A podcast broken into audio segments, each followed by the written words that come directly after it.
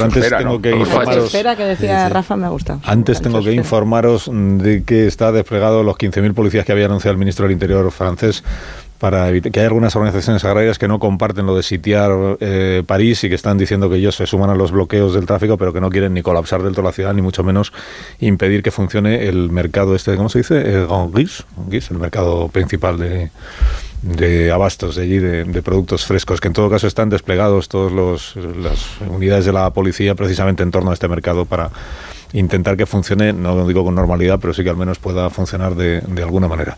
He contado a los oyentes que ayer el gobierno de Francia, primer ministro y ministro de Agricultura, señalaron a los países vecinos como eh, culpables de una competencia desleal respuesta a las reclamaciones de los agricultores, lo que dicen no es que en, países vecinos me han llegado a citar, creo que el primer ministro no, el ministro de Agricultura igual sí, por su nombre a España y a Italia, pero es a quienes están señalando. Dices que ahí las reglas son más laxas y por tanto las exigencias son menores, eso permite que se pueda producir a precios más bajos y que haya una competencia desleal mm, con el visto bueno de la Unión Europea. Tengo interés en conocer qué le ha parecido esta declaración al secretario general de la COAG de la Confederación de Organizaciones Agrarias de nuestro país, que es Miguel Padilla. Eh, Miguel, buenos días. Buenos días. Buenos días, ¿cómo está? Muy bien. Bueno, hay competencia desleal por parte de nuestra agricultura hacia los franceses. ¿Aquí las exigencias son menores que las que tienen en Francia o no? Absolutamente no, no. Eh, son indignantes, la verdad, las declaraciones que oímos ayer, sobre todo porque nos consideran eh, a España y a Italia como países extranjeros, ¿no? Y que, eh, según el primer ministro e incluso algún representante también de las organizaciones agrarias, tenemos una legislación distinta a lo que tiene Francia. No es así. Estamos precisamente, la agricultura es de los pocos eh, sectores que tienen una política común, pero se llama la PAC, Política Agraria eh, Común. Y, por supuesto, en los 27 países la legislación es exactamente igual eh, tanto para agricultura como para ganadería. Luego quedan unas políticas nacionales, pero que indudablemente quedan en el nivel secundario. Es decir, todo el cumplimiento de eh, todos los fitosanitarios, todos los antibióticos, en fin, todo lo que hay que cumplir da lo mismo que sea un agricultor francés que un agricultor español. Por eso cuando escuchamos estas declaraciones, pues la verdad es que nos resultan indignantes, entre otras cosas porque no creo que se solucione los problemas que ahora mismo tiene el sector agrario en Francia, en España y en el resto de Europa, precisamente con falsedad. Esa es la realidad. Ustedes, usted comprende las eh, motivaciones de sus colegas, los agricultores franceses, lo que están ellos exigiendo. Eh, digo, al margen de esto de la competencia desleal, que veo que por ahí no, que ahí no hay coincidencia, pero en, en todo lo demás, lo que están ellos demandando, las medidas que están pidiendo, las comparten. ¿no? Sí, absolutamente. Sí, por eso pues, decíamos que si esa es una política común, tenemos la misma normativa. Mm. Y lógicamente, pues eh, eh, tenemos una problemática con la competencia del leal con países terceros, fuera de la Unión Europea que efectivamente estos países no tienen que cumplir la normativa tan rigurosa que tenemos que cumplir en, lo que es la Unión Europea. Eh, tenemos derivado del Pacto Verde una serie de normativas medioambientales, pues ciertamente mm, con una burocratización que va a hacer casi imposible lo que es la actividad agraria y el cumplimiento de todos estos requisitos que lógicamente pues supone un costo importante y a su vez una merma en cuanto a la producción. Por tanto, la mayor parte de las reivindicaciones, salvo las puntuales que corresponden a cada país, eh, las compartimos porque son exactamente las mismas, la misma problemática si, hubieran hablado de competencia desleal, pero no refiriéndose a España e Italia, sino refiriéndose a Marruecos, por ejemplo, entonces ahí sí estarían, estarían ustedes de acuerdo. absolutamente, y además es curioso que no mencionaran a Marruecos, porque precisamente es un país donde eh, tiene con la Unión Europea un tratado muy beneficioso y lógicamente eh, que los franceses no eh, digamos en este caso mencionen a Marruecos, pues será por otro tipo de intereses o de empresas que haya en Marruecos instaladas, ¿no? Evidentemente no solamente Marruecos, sino eh, otros países fuera de la, de la Unión Europea. Y de hecho, una de las reivindicaciones que mm, están eh, haciendo precisamente los agricultores y ganaderos franceses es que no están de acuerdo en que se firme el Tratado de Mercosur, que nosotros tampoco, en el sentido de que eso se supondría una invasión muy importante, sobre todo del sector cárnico, y que podría arruinar pues a las explotaciones que tenemos dentro de la Unión Europea. Por lo tanto, coincidimos también en ello. Padilla, gracias por haber estado con nosotros esta mañana. Que tenga buen día.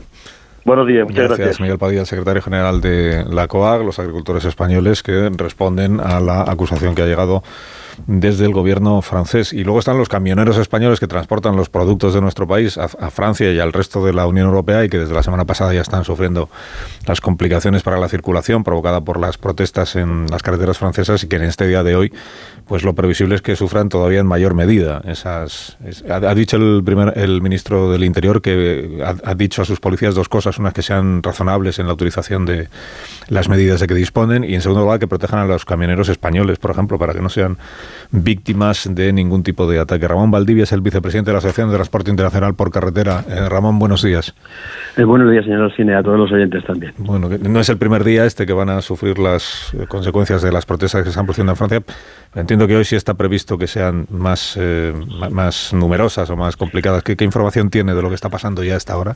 Bueno, ya desde primeras horas de la madrugada están cortándose de nuevo numerosos puntos de toda la red francesa. El viernes ya fue un viernes negro y luego de los 120 puntos que llegamos a contabilizar aquel viernes de bloqueos, en el fin de semana se relajó bastante hubo unos 35 puntos, pero aún así seguía habiendo problemas. El gobierno francés estableció por una deroga de la prohibición habitual de que circulen los camiones los domingos para favorecer que los que pudieran pues regresaran a sus a sus bases, pero de nuevo pues este lunes se anunció un lunes negro y tiene todo el aspecto de que así va de que así va a ser. Mm. Y además hay que señalar que la mitad de los viajes que los camiones españoles que salen por las fronteras, más de 10.000 al día de media hacia Europa, la mitad de los viajes van a Francia, pero la otra mitad no. A pesar de ello, pues se bloquean las, eh, las carreteras y mm. sobre todo ha ido subiendo la intensidad, el número de ellas y también la agresividad. Eh, se descargan camiones que llevan productos hortofrutícolas, se desparrama la mercancía, y se quema, se llega, tenemos vídeos incluso de que se llega a quemar la mercancía. ¿no? Mm. Sí, una anécdota de, ayer por la noche, un camión español que bajaba con producto francés en, en, su carga, ¿no? Desde Bretaña, pues en la zona de Montpellier, eh, no pudo acceder a uno de los parking porque estaba ya, un parking seguro que estaba ya bloqueado y se quedó en carretera y los agricultores franceses lo localizaron, empezaron a sacar la mercancía y a tirarla, pero cuando vieron que era francesa lo dejaron y, y se fueron a por otro. Mm. Es decir, que efectivamente ahí hay un, una componente de que ya es tradicional. Yo creo que todo el mundo que peina canas, incluso mm. los que no, seguro que Daniel García Mina también lo sabe, eh, los agricultores franceses tienen cierta eh, obsesión con, la, con el producto español. Dicen que, les hace competencia desleal, aunque acabamos de ver que efectivamente no es cierto. Y, ah, están actuando de esta manera. Y efectivamente sí también puedo eh, corroborar que las autoridades francesas tienen instrucción en la policía de proteger al conductor, evitar que haya problemas eh, físicos, el enfrentamiento, porque los nervios van subiendo, eh, la sangre es caliente al final tantas horas de espera y tanto bloqueo y puede haber problemas. Pero en absoluto están protegiendo la carga ni mucho menos la libre circulación de las mercancías. preservar la integridad del conductor, pero con el producto, claro, al final el, el conductor sin producto pues se queda sin, sin, sin trabajo. Eh, eh, ustedes, habían solicitado al, al, ministerio, al gobierno español que hable con el gobierno de Francia para ver si se puede hacer algo en, esta situación. Al ministro de Transportes con su, con su colega francés. ¿Tiene noticias de si esa conversación se ha producido y en qué términos? No, ninguna noticia. No tenemos ninguna noticia. Nosotros, estas movilizaciones empezaron el día 20 previendo que podían ser eh, crecientes como así ha sucedido, pues escribimos un, un, mensaje junto con cargadores, con nuestros clientes, al ministro pidiendo pues precisamente que se las dos cosas que se proteja sobre todo a los conductores profesionales y también que se garantice como es obligación del Estado francés la libre circulación.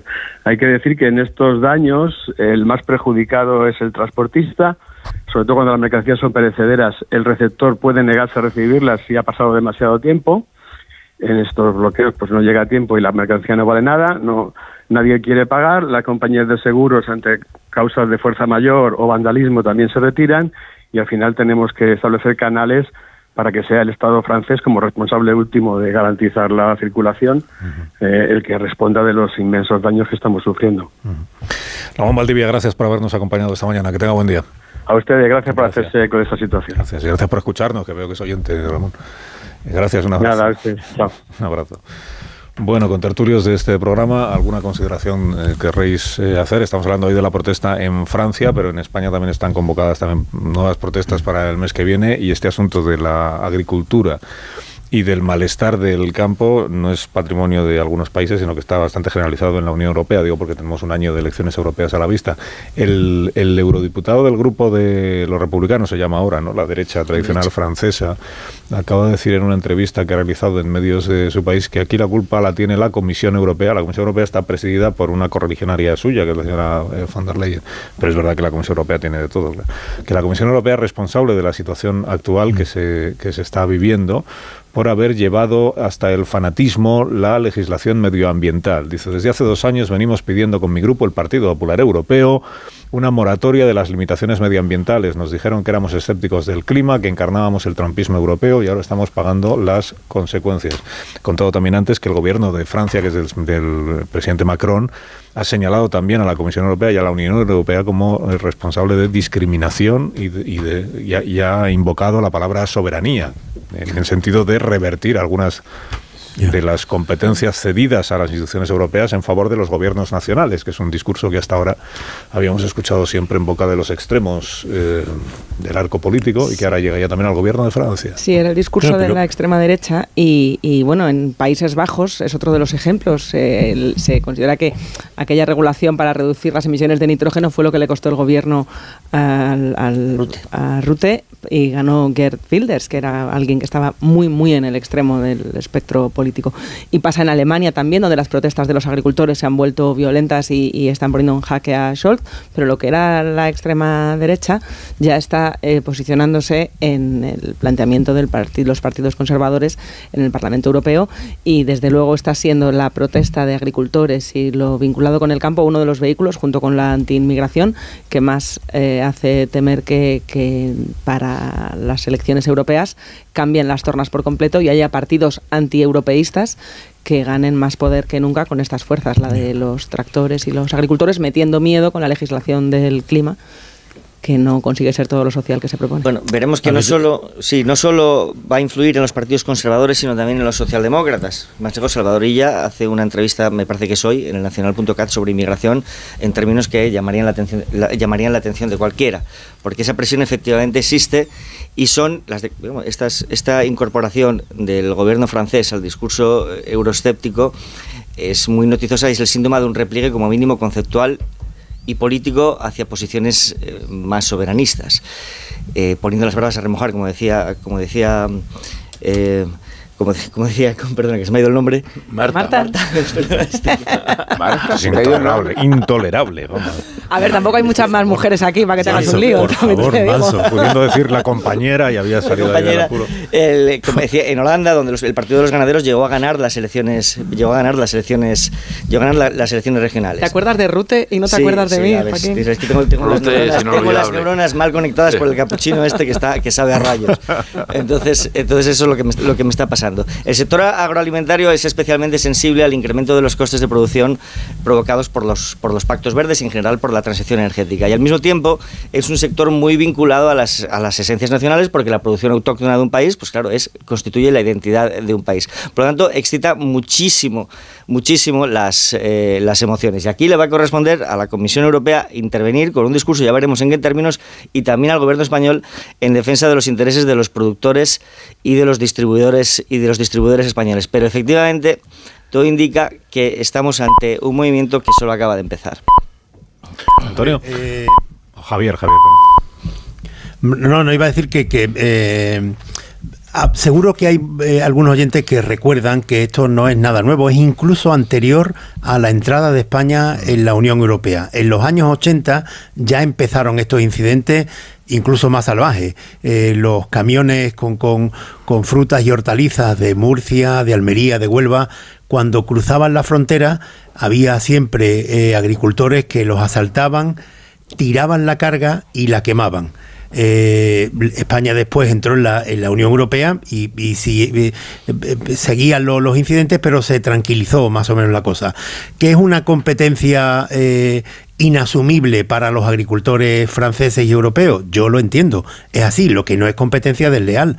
Tú no puedes competir con, con, los frutos y las hortalizas extra tempranas de esta zona de, de, España porque es imposible competir. Si tú y más, y más, vamos, como tú lo decías antes, ¿no? Hay almendros floreciendo ahora en enero, ¿no? Y las fresas de Huelva pues ya estarán ¿Y, cómo vas a competir con eso? Ahora, ¿es una competencia desleal? No, porque los requisitos para la agricultura en España son exactamente los mismos que en Francia, que en Holanda o que en cualquier otro país. Pero yo entiendo que es una competencia inasumible. ¿Pero qué le vamos a hacer? Es que eh, este es el mercado común, era el mercado común y no hay otra posibilidad. Durante unos años estuvo, eh, se, parece que se calmó el conflicto, pero este año ha, vuelto y no solamente ahora, ya el, el, año pasado, en otoño, eh, empezaron las protestas con un sector que no se había dado nunca antes, que es el, eh, el del vino. Eh, empezaron a volcar y a paralizar transporte de vino de, de, España hacia Francia. vino a granel que se embotella allí. Y empezaron con, con este tipo de protestas. Pues, pues será exactamente lo mismo. Pero ya digo, yo entiendo a los agricultores franceses cuando dicen que es una competencia pero que digan que es inasumible, pero no desleal. en cuanto a lo que, lo que no es como competencia es nueva, que llevamos en el mercado común, llevamos en la Unión Europea muchos años ya. Claro, suena más a un argumento populista para salir al paso por parte del gobierno. Ya te digo que esto, eh, Marta, esto en, los años 80, antes de que España está, entrara en la Unión Europea, ya se quemaban camiones españoles eh, en cuanto pasaban la frontera. Y luego lo de las exigencias eh, medioambientales. Vamos a ver, eh, es que ahí tiene que haber un punto. Yo, yo eh, lo que entiendo es que tiene que tenderse hacia una agricultura que sea compatible con el medio ambiente y con la supervivencia de los agricultores. Tú lo que no puedes hacer es legislar en un despacho y terminar asfixiando a los agricultores, porque eso a lo que da pie precisamente es al discurso de la extrema derecha. Antonio. Eh, sí, bueno, lo que, lo que ocurre es que ejercer el europeísmo es mucho más difícil que predicarlo como, defender las políticas verdes y las políticas ecológicas es mucho más, es mucho más fácil que luego eh, legislar eh, con políticas verdes. Eh, y, en eso pues hay bastante hipocresía y es, y es, y es muy difícil actuar. desde hace ya tiempo estamos viendo, tanto en el tema de las políticas ecológicas como el de la inmigración, un, giro en, en, todas las políticas europeas y en todos los países europeos y en todo el abanico ideológico del Parlamento eh, Europeo. Y, y, parte tiene que ver con, con con la proximidad de las, de las elecciones europeas. Yo creo que algunas de las cosas que estamos viendo son movimientos tácticos y movimientos de corte eh, electoral, pero otros no, y esos son los más esos son los más delicados. Lo más más delicado es en qué medida lo que se está mm, recuestionando es eh, el valor de la Unión Europea, la eficacia de la, Unión Europea. Hay algunas quejas a la actuación de la Comisión Europea.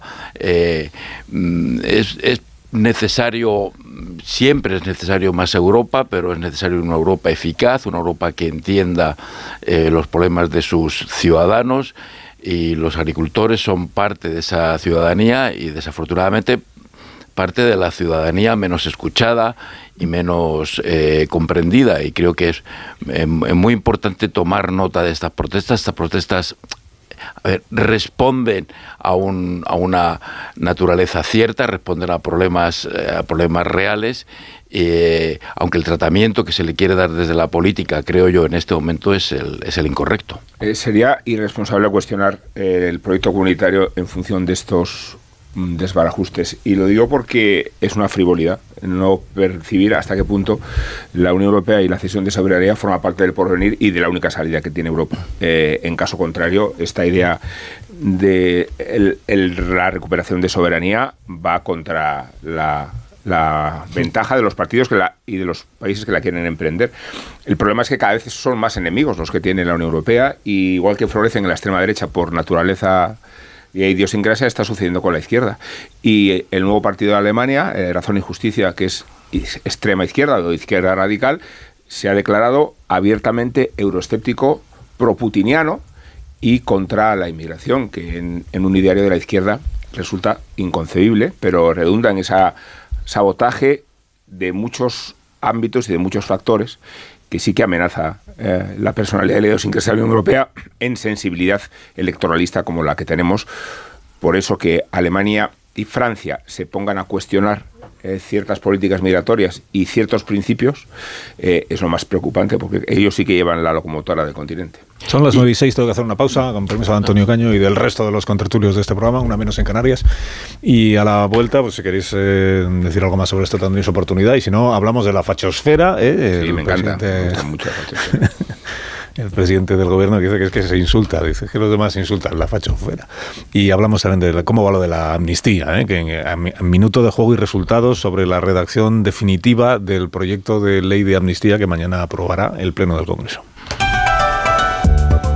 Más de uno en Onda Cero. Carlos Alsina.